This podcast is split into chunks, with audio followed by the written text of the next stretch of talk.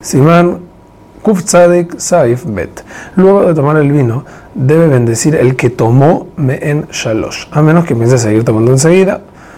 Pero de no ser así, puede ser que tome, puede ser que no, que diga de una vez, porque tenemos miedo que ya se digiera el vino y va a perder la veraja jarona. El tiempo para poder bendecir veraja jarona por bebida, generalmente, es aproximadamente un poquito menos de una hora. Se dice rebelión, hay quienes dicen media hora, pero una hora, menos un poquito menos de una hora. En caso de tener dudas si pasó el tiempo, dice el Kafa Haim que toma nuevamente, que tome nuevamente, bendiga y luego haga una veraja jarona y saque de Jehová a las dos bebidas que tomó.